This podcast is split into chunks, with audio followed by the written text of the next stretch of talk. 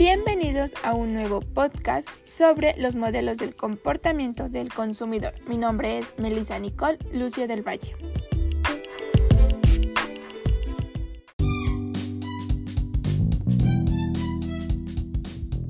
Si bien el comportamiento del consumidor es variado en cuanto a la compra de un producto o servicio, es por ello que a continuación daré a conocer los distintos modelos de dichos comportamientos, puesto que suelen basarse en la extracción de datos de los clientes y cada modelo está diseñado para responder una pregunta en un momento dado.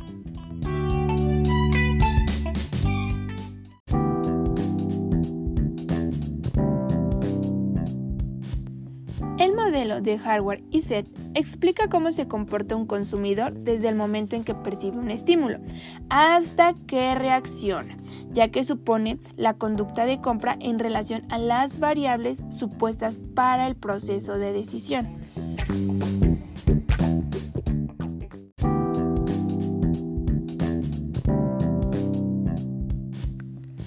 Modelo Nicosia se encarga de los procesos de toma de decisión del consumidor en marketing, teoría económica y en las ciencias de la conducta, ya que analiza los diversos esquemas o conceptualizaciones que se encuentran citados en cada uno de los procesos.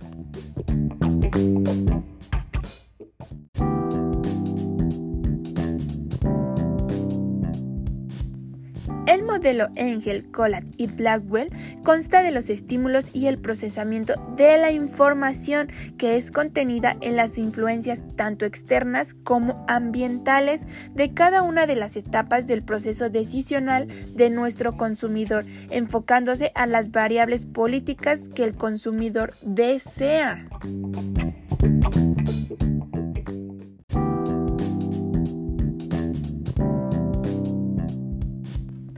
También encontramos un modelo económico, ya que se centra en la idea de que el patrón de compra de un consumidor está en obtener los mayores beneficios, minimizando los costes, basándose en indicadores como el poder adquisitivo de nuestro comprador y el precio de dichos productos de la competencia.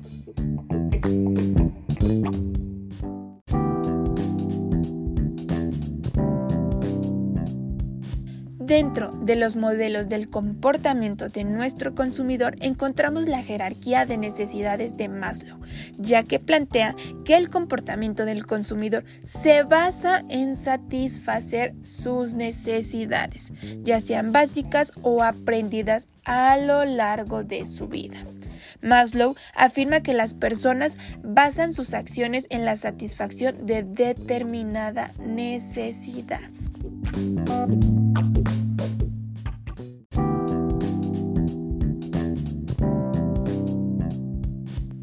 Dentro del modelo sociológico del comportamiento del consumidor, se considera que el patrón de compra está influenciado por su papel e influencia en su sociedad, es decir, tanto por las personas con las que se relaciona como en la cultura en la que está inmerso.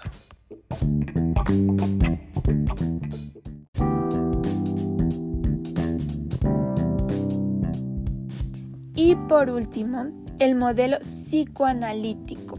Este modelo tiene en cuenta el hecho de que el comportamiento del consumidor está influido tanto por la mente consciente como por el inconsciente.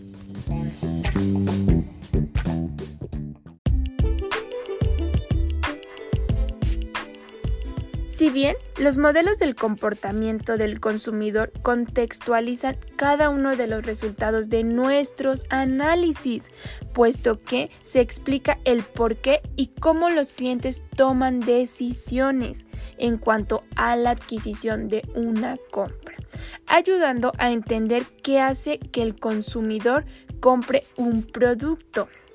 De esta forma, los modelos de comportamiento del consumidor nos van a ayudar a entender y retener las bases de nuestro cliente, ya que éstas nos ayudarán a que sean útiles para la responsabilidad del marketing, ya que pueden entender cada una de las expectativas de nuestros clientes.